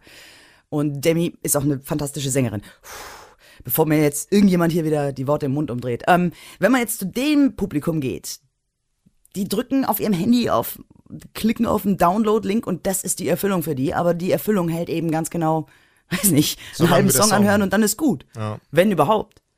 Und ich glaube, dass Metal-Fans einfach da viel mehr Wertschätzung reinlegen im Vergleich zu dieser schnelllebigen, relativ oberflächlichen Pop-Welt. Also ich, ich, ich weiß nicht, wie wahr diese, dieser Vergleich ist. Äh, es gibt ja immer diese wunderbaren Fotos von äh, volle Metallica-Hallen, volle Rammstein-Hallen und dann daneben äh, ein Bild von einem Justin Bieber-Konzert, wo irgendwie die vordersten drei Reihen irg- irgendwie voll sind und ein paar Leute im Raum verstreut. Ich weiß nicht, ich weiß nicht, wie wahr diese Fotos sind, wie wahr der, wie wahr der Vergleich ist, aber ich kann mir beim besten Willen nicht vorstellen, dass es irgendeine Art von Music Com- Community gibt, abgesehen vielleicht noch von so richtigen Rap-Fanatics, die Live-Musik-Event so sehr schätzen wie Metalheads. Ich glaube generell in der Metal-Welt, lass auch ein bisschen Hardrock da noch mit reingelten, weil ich würde jetzt zum Beispiel Darf mit. Foo Fighters zum Beispiel sind jetzt für mich kein Metal, Nee, aber die das- Jungs sind na, so in die Ja, Richtung. darf- das einfach darf mit. alles ehrlich handgemachte E-Gitarrenmusik. Hat generell einfach eine Fanbase, die, wie gesagt, Wertschätzung noch verstehen. Die Mhm. auch sagen, ich will aber jetzt mein Album in der Hand haben. Ich will jetzt durch das Booklet blättern. Und ähm, auch Live-Konzerte schätzen. Ich meine, die ganze Atmo, wenn du zu einem, auch Festivals, wenn du zu einem Festival gehst, wenn du im Publikum, das mache ich ja auch, ganz ehrlich, wenn ich zu einem Konzert gehe und Kumpels besuch, ey, ich habe jetzt da nicht Bock, immer irgendwo im VIP hinter einer Scheibe zu stehen. Ich gehe auch ins Publikum, weil einfach die Atmosphäre, die Atmo ist einfach geil. Und ähm, ich glaube, das ist was, was in der, in der, in der Mainstream-Radio-Pop-Welt ganz anders ist. Ganz anders. Die, ich meine, zumal du erstmal wissen musst, du guckst das gesamte Konzert natürlich nur durch dein Telefon. ähm, würde ich jetzt nicht machen. Also ich habe Bock dann irgendwie zu Headbang und mitzumachen, anstatt da irgendwie auf mein Telefon zu gucken, damit ich dann zu Hause das Konzert gucken kann, was ich nicht gesehen habe. Hä? Wo, wobei, wobei dieses Substitut Live-VHS, Live-DVD, äh, VHS. ja, Geil. ich habe ich hab an jeder Ecke meines Körpers graue Haare. Ich darf Live-VHS sagen. Doch, ich kenne das auch noch, klar. Ähm, das war ja, das war ja anno dazu mal schon ein Substitute for, for the real thing.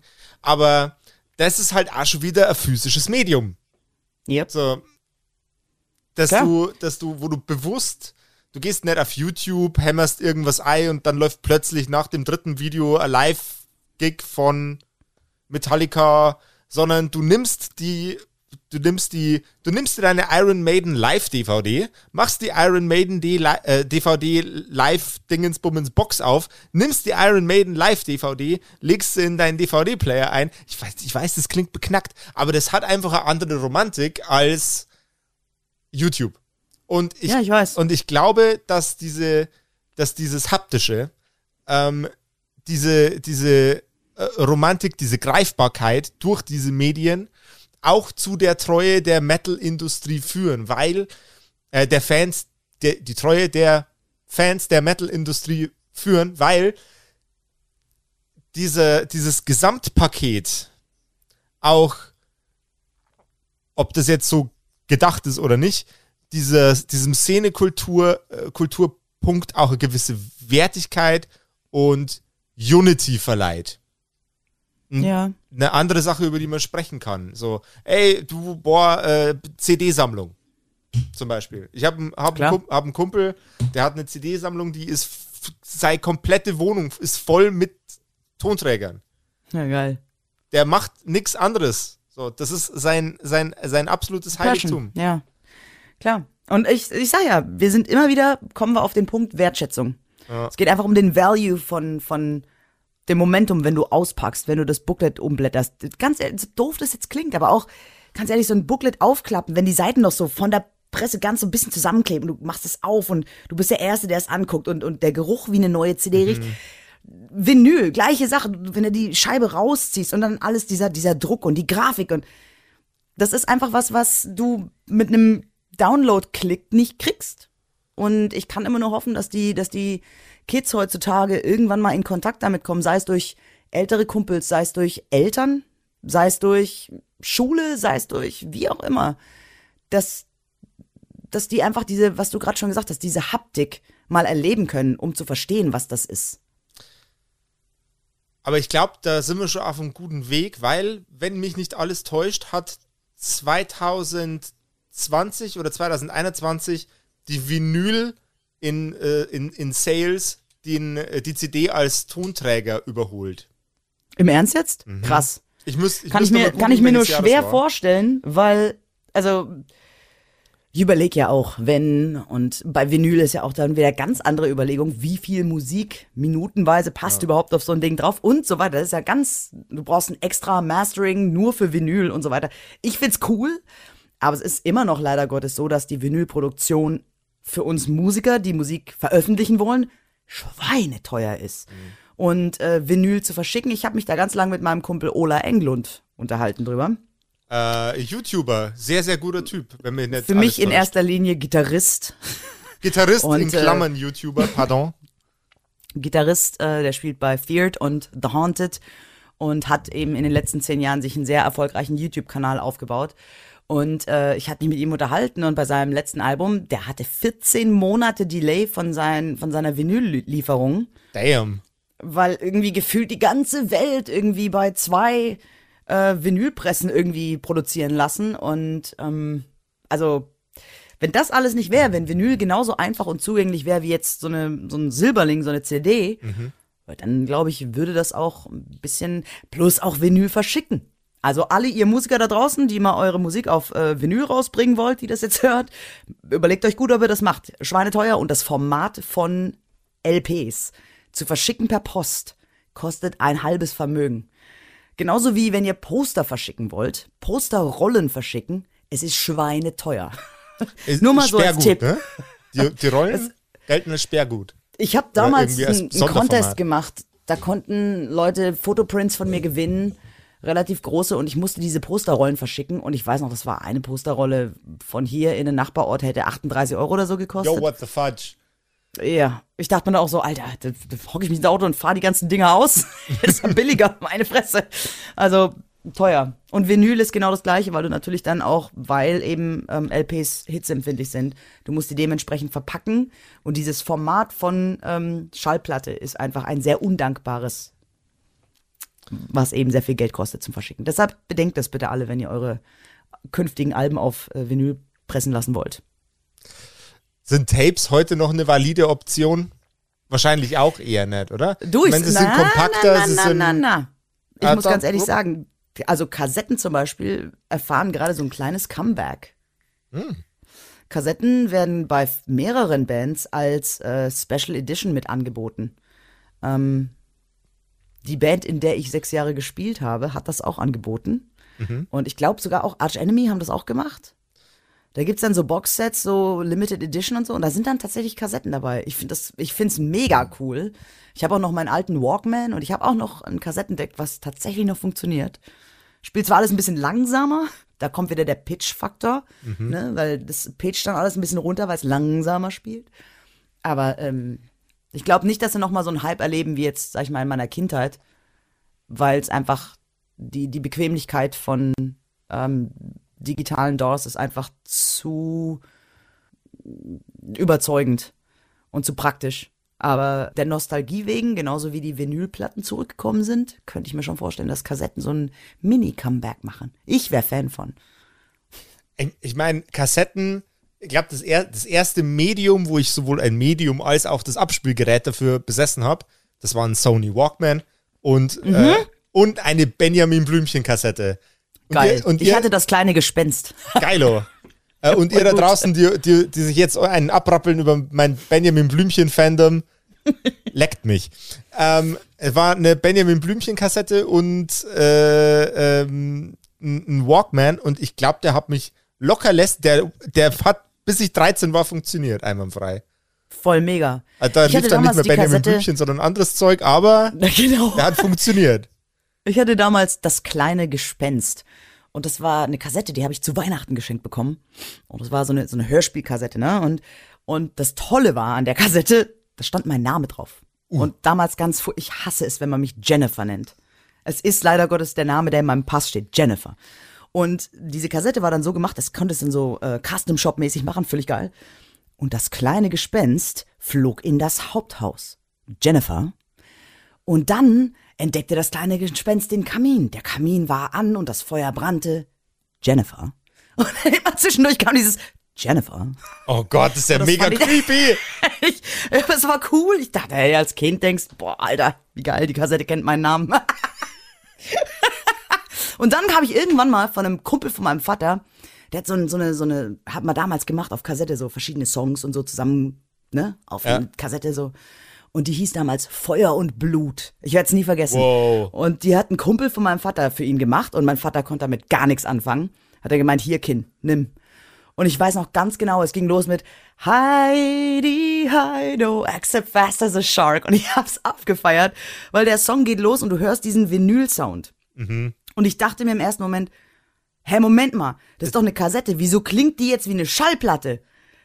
Und dann kam dieses dann kommt der Riesenschrei und dann kommt Oh, ich hab's abgefeiert. Ich hab den Song geliebt bis zum geht nicht mehr. Und das war die Feuer- und Blut-Kassette. Der Feuer- und Blut-Sampler. oh, mega. Wenn, wenn's, gibt's heute noch Sampler-CDs? Bestimmt. Wenn, ja, mit Magazinen und so weiter, klar. Safe.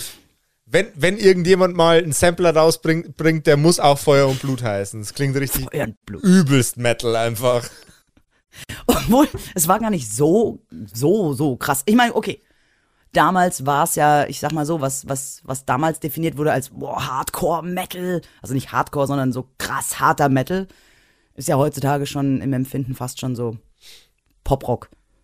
Es ist einfach so. Ja, aber das, ne? das liegt auch, das liegt auch an dieser unfassbaren Kurve der Härte durch neue Technologie, die der Metal eben mitgemacht hat. Ich meine, wenn du jetzt mal an die 70er, 80er zurückdenkst, da gab es dann irgendwann mal die Proco Red. So, ja. äh, die war schon gescheit hart.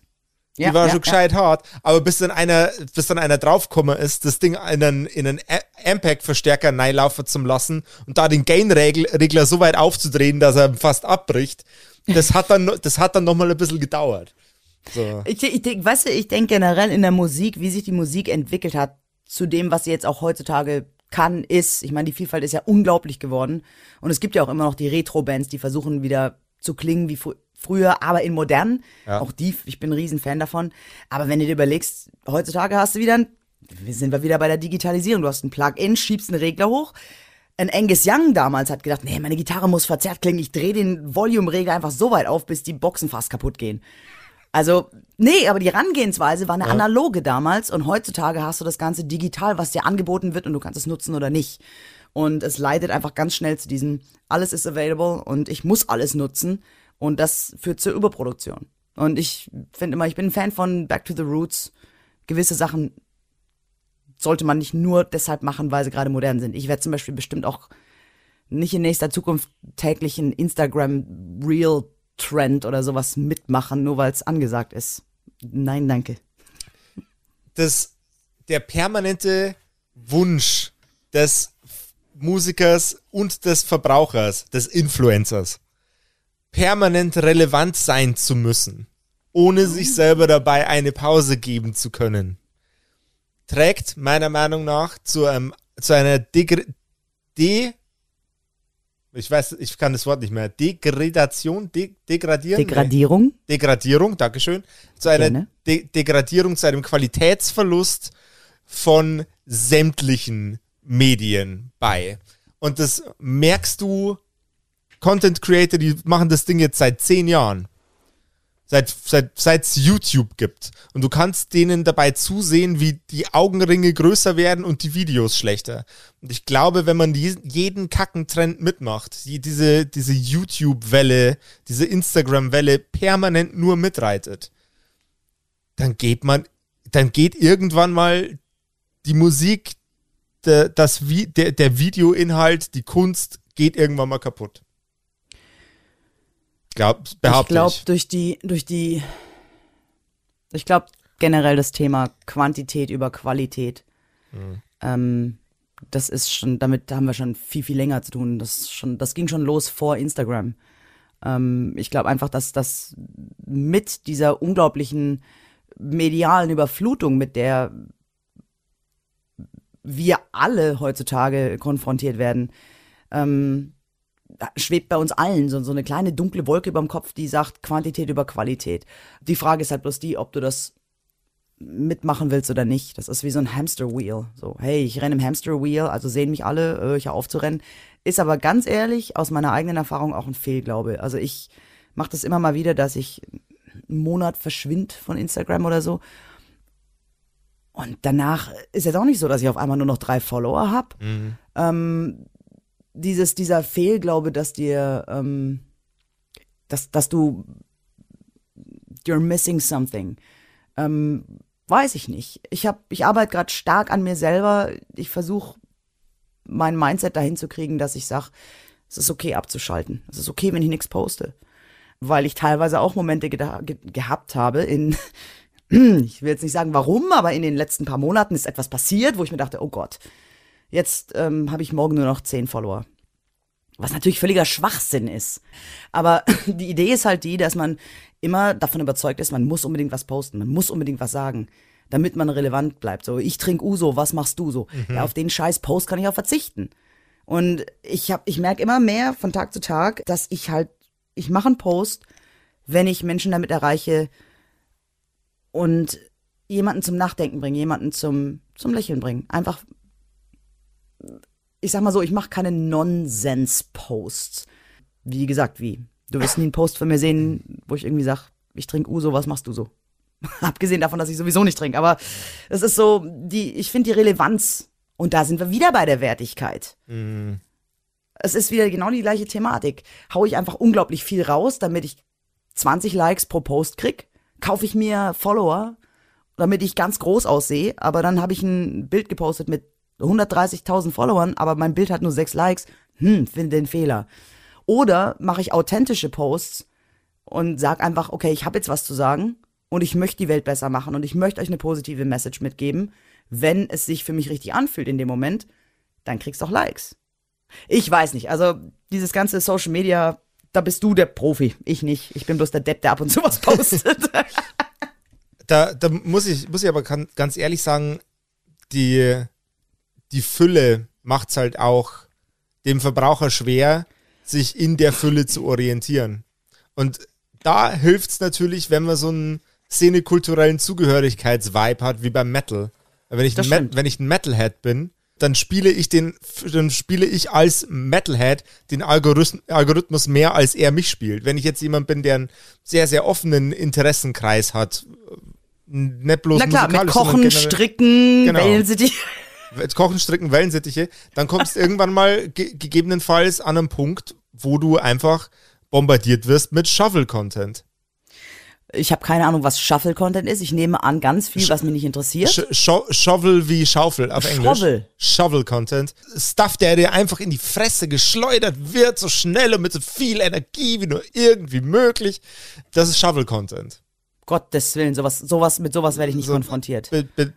Aber das Da kriege ich einen Riesenschreck und schmeiß mein Handy gleich in die Ecke, ja, wenn sowas kommt. Das ist, das ist man merkt es manchmal gar nicht, dass es einfach nur Trash ist. Aber gerade auf TikTok sieht man es extrem.